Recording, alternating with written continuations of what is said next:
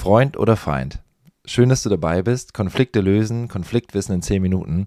Und heute möchte ich der Frage nachgehen, wie wir das Denken von Freund und Feind auflösen können. Denn das kann im schlimmsten Fall zu extremer Gewalt führen. Und ein Prinzip, was mir da sehr hilft, das ist Verbinden statt Verbünden. Denn immer dann, wenn wir uns verbünden und gegen andere mobilisieren, bilden wir Fronten. Und Fronten, das kennen wir aus Kriegen. Fronten dienen im Grunde dazu, sich so zu bekämpfen, bis von der anderen Seite nichts mehr übrig ist. Das heißt, es ist nicht nachhaltig. Wir leben als Gesellschaft auch weiterhin miteinander. Das heißt, Menschen auszugrenzen und nicht mit ihnen in einem Dialog zu sein, würde dazu führen, dass diese Menschen in ihrem Dunstkreis vereinsamen und keine äußeren Einflüsse mehr bekommen. Und das bedeutet, dass sie ihre wirren Gedanken immer und immer weiter denken, ohne ein Stoppsignal von außen, ohne ein anderes Argument gehört zu haben und sich doch im schlimmsten Fall radikalisieren, weil sie kein Gegenüber mehr haben. Wenn wir alle das Gleiche denken, dann sind wir davon überzeugt, dass die Wirklichkeit so funktioniert. Und das Schlimmste dabei ist, Sprache schafft Wirklichkeiten. Sprache ist aber nicht die Wirklichkeit. Und ich möchte mal ein kleines Experiment mit dir machen. Denk doch mal an einen blauen Elefanten. Und je nach Wirklichkeit, in der du lebst, hast du jetzt vielleicht an einen ausgewachsenen Elefanten gedacht, der blau angemalt ist. Oder du hast einen Porzellanelefanten zu Hause stehen, den du öfter mal vielleicht auch siehst und denkst an diesen Elefanten, weil der zufällig auch blau ist. Oder du hast einen Kuscheltier-Elefanten und hast dir den blau vorgestellt oder er ist sogar blau. Oder es ist bei dir wie bei mir, du denkst an die Sendung mit der Maus und den Elefanten und hast dieses Bild vor Augen. Und du merkst schon, aus der Wirklichkeit, aus der du kommst, mit der du täglich konfrontiert bist, leitet sich halt auch äh, dieses Bild ab. Und das ist total interessant, wenn wir Worte verwenden, dann können wir andere damit im Grunde auch vernichten. Also wir können ihnen Zuschreibungen geben, die dazu führen, dass sie ausgegrenzt werden. Und das machen wir in der Gesellschaft sehr häufig, wenn wir von links und rechts, von äh, konservativ oder sonst was sprechen oder wenn wir von VerschwörungstheoretikerInnen sprechen. Und ich habe ein ganz spannendes Selbstexperiment auf äh, Instagram erlebt. Das war zufällig und ich habe einen wunderschönen Beitrag einer Person, die ich nicht kannte, gesehen, habe gedacht, ach wie schön. Das ist ein schöner Gedanke. Denn es ging bei diesem Gedanken darum, ähm, die Nazis rausparolen und ich bin gegen jegliches Verhalten, das gewaltvolles Leid bei anderen erzeugt ähm, und bin für ein ganz, ganz großes, starkes Stoppsignal. Und er sagte, Nazis raus, ist ja okay, aber wohin? Sie bleiben doch Teil unserer Gesellschaft und wenn wir sie ausgrenzen, was soll passieren? Wohin soll es gehen? So, und er hat natürlich dafür plädiert, dass wir uns verbinden und so lange miteinander verhandeln, bis wir friedliche Lösungen haben. Und das ist auch die Idee dieser Podcast-Folge. So lange in Verbindung zu sein, statt mich permanent mit anderen gegen andere zu verbünden. Also die Verbindung so lange zu suchen, bis wir Möglichkeiten finden, die die Werte und Bedürfnisse, denn die sind immer okay, hinter Parolen, hinter Aussagen, hinter verletzendem Verhalten, ähm, alternativ erfüllen. Und das geht nur durch den Dialog. Das funktioniert ja gar nicht anders. Wir könnten jetzt in kriegerischen Gedanken denken, wir bringen die alle um. Ja, und dann haben die Familie und Angehörige, die das bestimmt nicht schön finden, werden sich auch radikalisieren. Und wir haben, wir haben den großen Krieg, also was, den haben wir sowieso auf der ganzen Welt. War, warum versuchen wir mit dieser Ohnmacht und diesem gescheiterten Handeln auch gesellschaftliche Probleme vermeintlich zu lösen, die wir so nicht lösen können?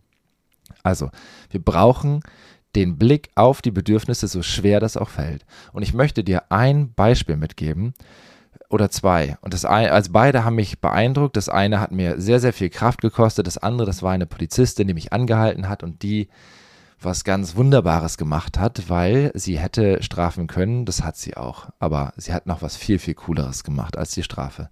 Nun aber meine erste Begegnung.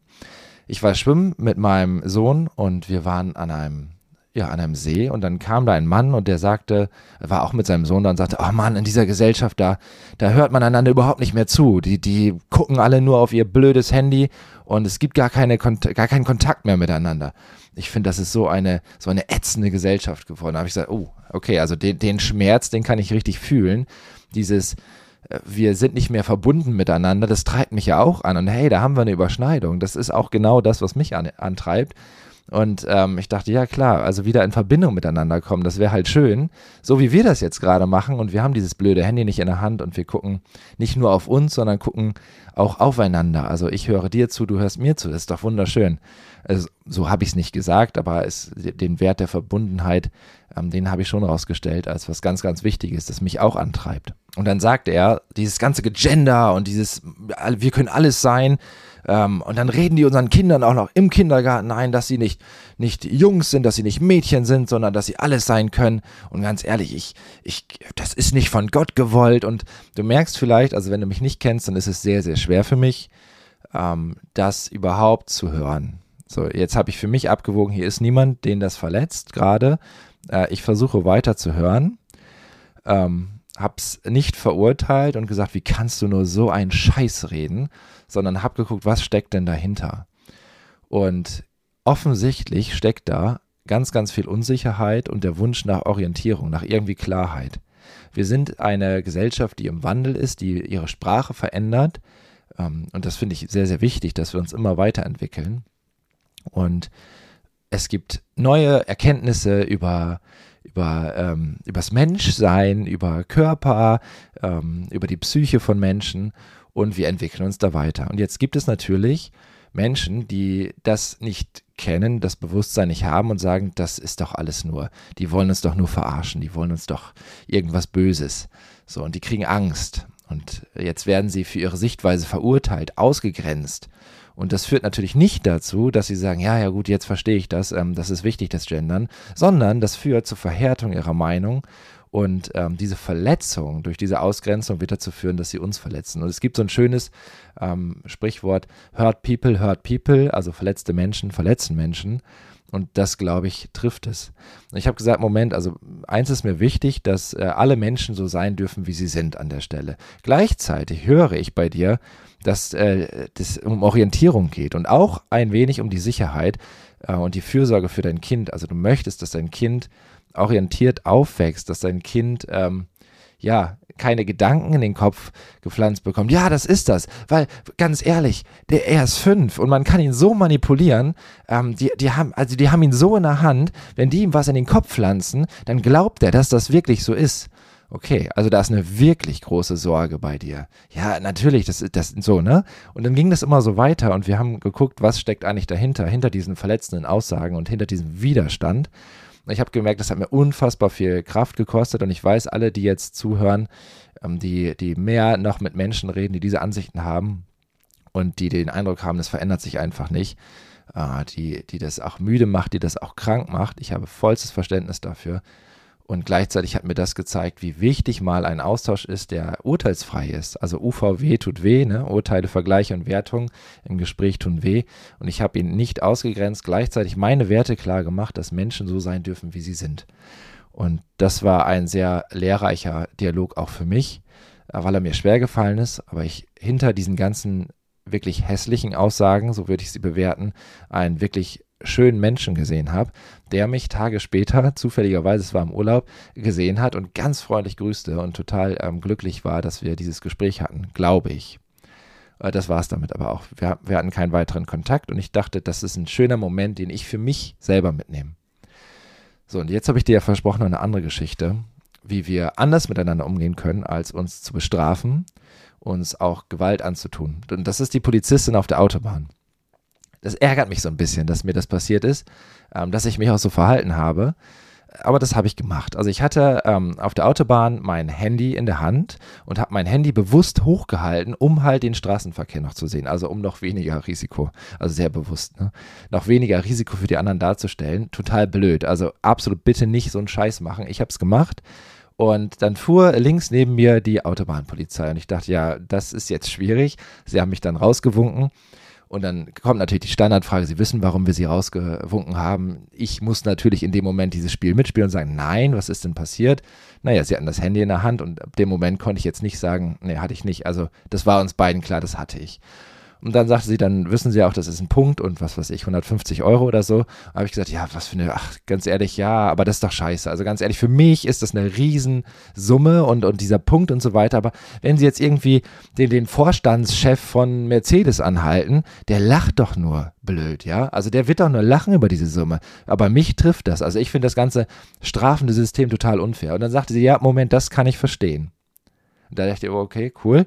Aber jetzt schauen Sie mal auf mich. Ich fahre diese Strecke jeden Tag. Und wissen Sie, wie viel Verkehrstote ich sehe in meiner Zeit hier, weil Sie ein Handy am Steuer hatten? Und ich halte das nicht mehr aus.